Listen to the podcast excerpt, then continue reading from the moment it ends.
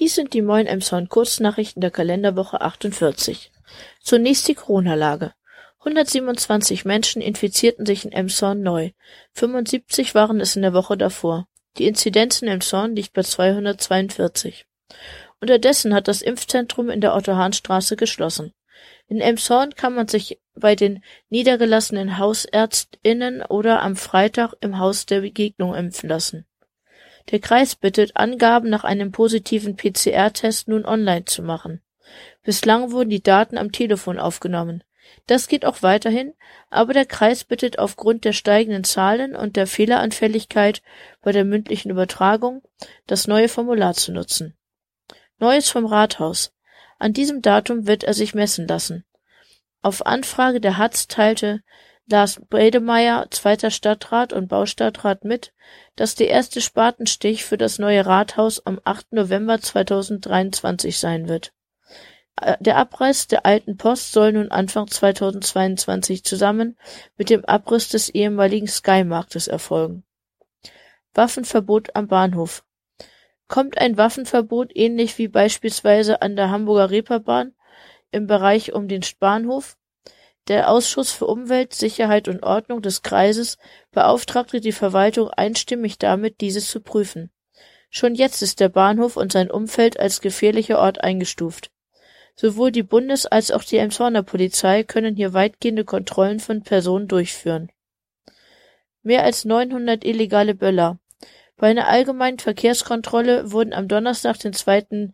Dezember, im BMW eines 22-jährigen Hamburgers 940 illegale Polenböller gefunden. Außerdem führte er noch Gas- und Schreckschusswaffen sowie verbotene Messer mit sich. Die Gegenstände wurden sichergestellt und weitere Ermittlungen gegen ihn eingeleitet.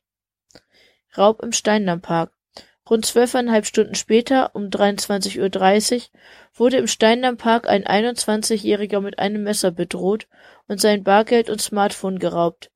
Die Polizei bittet um Hinweise. Die beiden Täter seien circa 25 Jahre alt, schlank, einer von ihnen ist circa 1,80 Meter groß und trug eine schwarze Wellensteinjacke. Kranhaus hat neuen Vorstand. Nachdem Jens Jene nicht erneut für das Amt kandidieren wollte, wurden auf der letzten Sitzung des Vereins Ellen Kraft und Klaus Schlüter zur neuen Doppelspitze gewählt. Neue Ziele sind auch gesteckt. So möchte der Verein mit den Betreibern des Postopia Beach Club kooperieren und es soll einen Handwerkermarkt geben. Neue Weihnachtsbeleuchtung 2023 Für das nächste Jahr benötigt Emshorn eine neue Weihnachtsbeleuchtung. 350.000 Euro wird diese ungefähr kosten und durch die Anlieger in der Paktgemeinschaft finanziert. Die alte Beleuchtung ist in die Jahre gekommen und hat mit Defekten zu kämpfen. Die Gemeinschaft stellt sich eine weniger weihnachtliche Beleuchtung vor, so dass diese auch noch den Februar erhellen kann.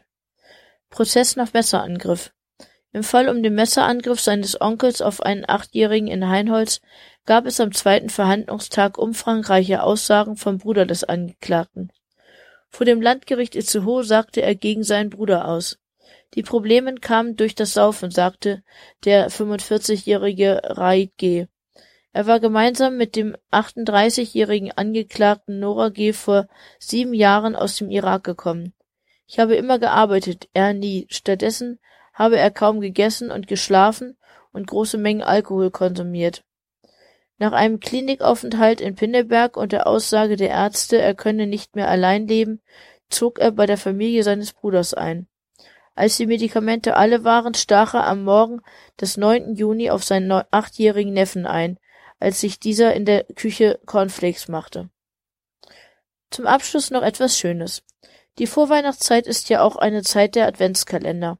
So hat auch der Förderverein der Bücherei und VHS einen auf der Seite einer für zwei.de oder auf dem dazugehörigen YouTube-Kanal. Dort wird jeden Tag ein neues Video freigeschaltet. Darin gibt es kleine Geschichten für die Vorweihnachtszeit, vorgetragen von verschiedenen EmshornerInnen. Soweit die Kurznachrichten, gelesen von Maike Neumann, Redaktion Peter Horst. Wir wünschen euch einen guten Start in die neue Woche.